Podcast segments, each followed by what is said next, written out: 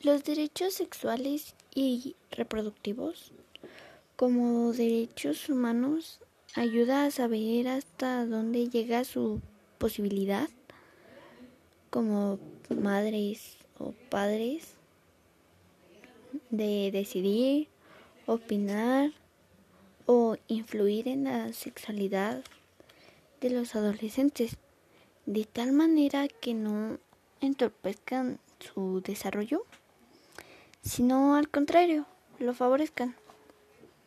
Se, los derechos se pueden respetar viviendo una sexualidad libre de violencia, abusos, coerción, de perjuicios.